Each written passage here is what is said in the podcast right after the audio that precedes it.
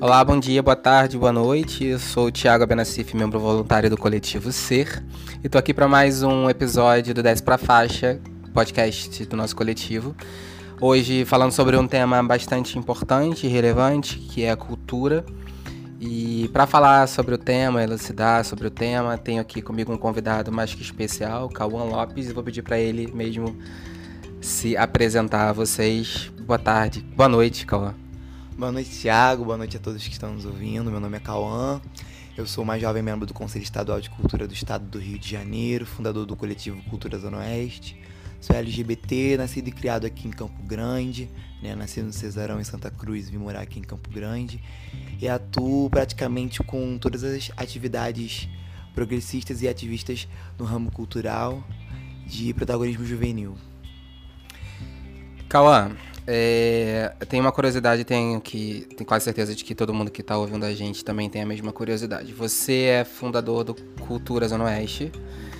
E como surgiu Cultura e qual foi o caminho que você teve que percorrer para conseguir chegar onde chegou com, com, com Cultura hoje em dia, que dá acesso a muitos jovens a, a ensino de dança, teatro, enfim. Explica um pouquinho pra gente.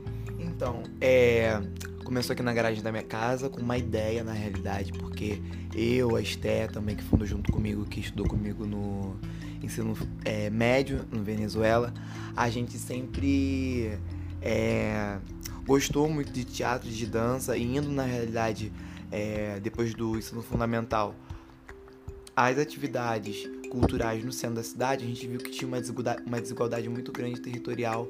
É, da onde a gente mora para os polos culturais da Zona Sul. E a gente ficou muito intrigado com essa realidade, que é uma realidade de muito tempo e que vem se perpetuando até hoje.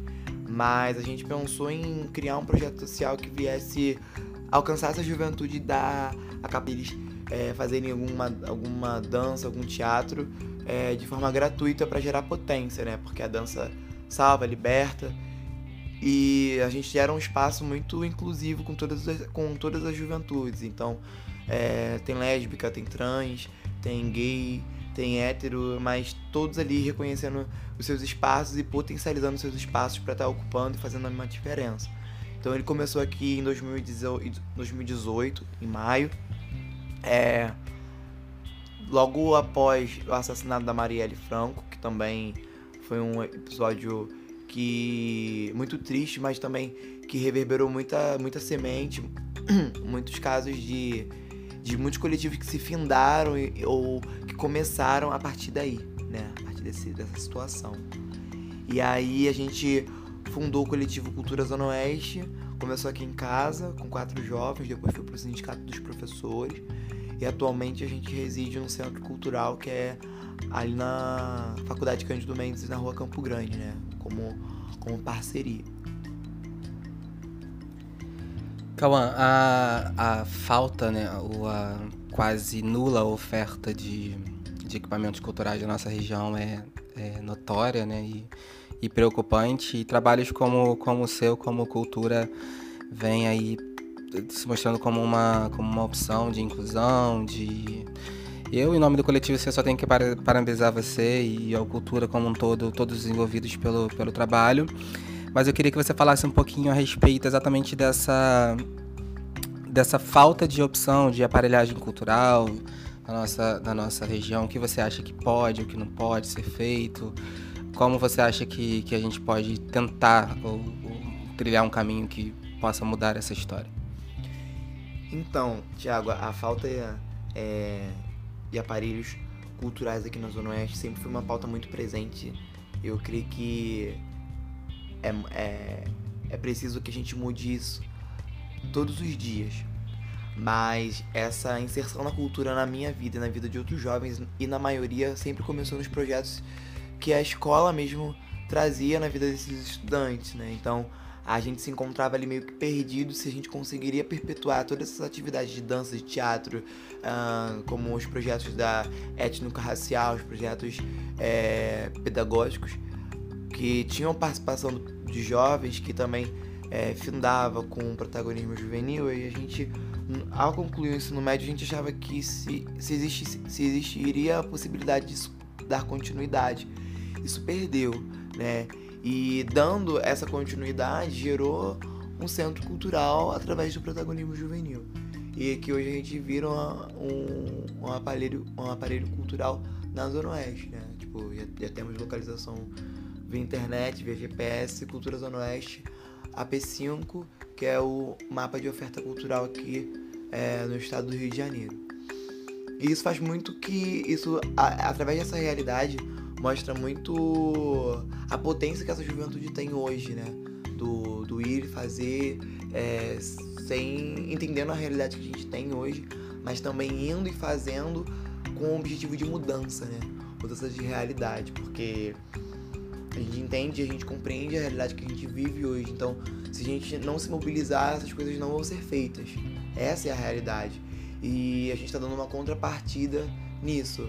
A gente entende que essas coisas não vão ser feitas. Então, se, essas coisas não vão ser feitas, a gente não vai ser alcançado. Então, o que nós venhamos a fazer pela, pela nossa existência, resistindo e fazendo e permanecendo é, e criando mais um polo cultural através do viés popular, através do, do, das mãos estudantis, das mãos juvenis, com muita cor, com muita diferença e com muita esperança. É, e trazendo essa, essa realidade da população da Zona Oeste, porque os beneficiados pelo Cultura Zona Oeste, os alunos, na sua grande maioria, são de baixa renda, né? População negra, moradora de favela e LGBTs também, né?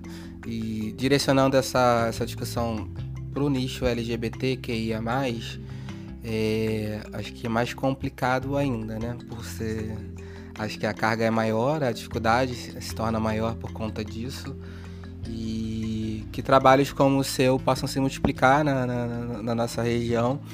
E eu queria que você deixasse para a gente poder finalizar, para não estender muito o assunto, porque é um podcast, se deixasse a gente ficava aqui uma hora conversando. É, que você deixasse um convite à população LGBT da, da Zona Oeste, que já milita no dia a dia, é claro, na, na sua vida, na sua vida familiar, na sua vida profissional, mas que possa cada vez mais entender a importância de sair da casca e pensar fora da caixa e que você deixe um convite à militância. Então, é, o convite que eu tenho na realidade que eu venho enfrentando até hoje é sobre essa questão da representatividade, como a gente deve se posicionar na Zona Oeste, né? Muitas pessoas que já fazem as atividades, né, com o grupo é, GLS aqui em Campo Grande, com as festas resistindo. É uma frase muito de Rosa Luxemburgo, né? Voltada também para o nosso público LGBT, por um mundo onde sejamos socialmente iguais, humanamente diferentes e totalmente livres. Então, encerrando isso, eu acho que é, tenha um entendimento do que, do que vocês estão fazendo e principalmente tenha um entendimento do que vocês são potência. Independente de ser negro, independente de ser branco, é, gay, lésbica, trans, sejam potência e busquem trazer libertação de formação de base, sabe?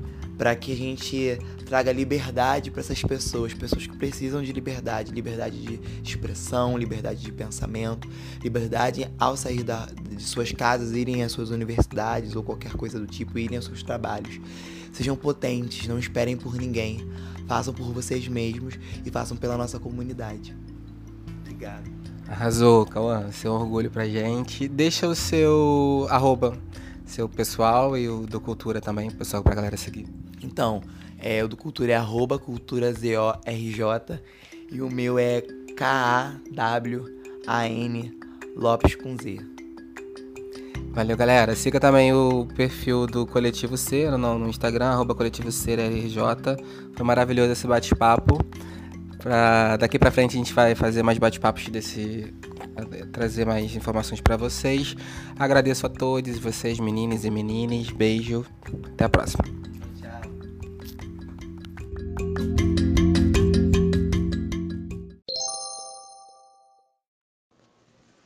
É isso aí, galera. Terminamos mais um, um episódio do podcast Desce Pra Faixa. Eu sou Kaique César, é, coordenador do Coletivo C e ativista LGBTI+, e me trazer novas informações. O STF vai retomar o debate da ADI 5543, que se refere às restrições atuais do Ministério da Saúde à doação de sangue da comunidade masculina LGBTI+. Né? Atualmente existe um período celibatário para doação de, de sangue dessa comunidade masculina, né? Ou seja, um período de 12 meses onde homens que fazem sexo com homens não podem manter nenhum tipo de relação sexual para que possam doar sangue. E essa restrição faz com que a gente desperdice anualmente 19 milhões de litros de sangue que poderiam ser doados a pessoas que realmente precisam e salvar vidas, né? Então, o debate, além de ser um debate de tolerância, também é um debate de saúde pública. Então, o STF então quer retomar esse debate para tentar é, tirar essa restrição de a orientação sexual né, e esse período celibatário de 12 meses. E a gente, como comunidade LGBTI+, tem que estar participativo, pressionando o STF e também reafirmando que essa mudança é necessária. Não há nenhum motivo, né, com a tecnologia avançada, dessa exclusão de, de ou dessa restrição de período de 12 meses, já que todo sangue é testado antes de ser doado e toda transfusão de sangue é segura. Então, a gente precisa, como comunidade, estar acompanhando né, esses avanços participativos nesse debate para que a gente consiga conquistar mais esse direito nosso, né, que é também um, um, um problema de saúde pública.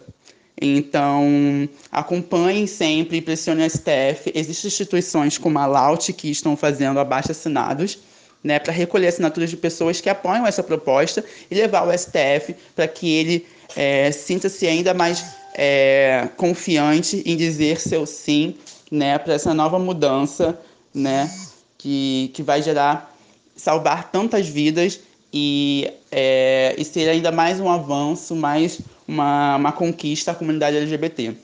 Ano passado, o STF aprovou a homotransfobia como crime equiparado ao racismo, né? Em junho, em junho, é, em junho.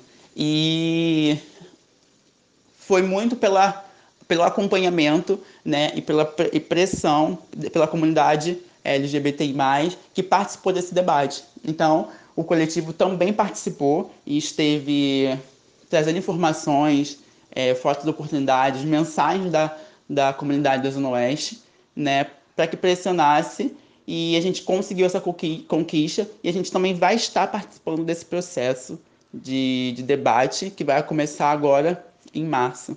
Então acompanhe nossas redes sociais, mande suas mensagens, participe com a gente, siga nossas redes sociais, arroba coletivo C, repetindo, arroba coletivo C, e vamos resistir juntos.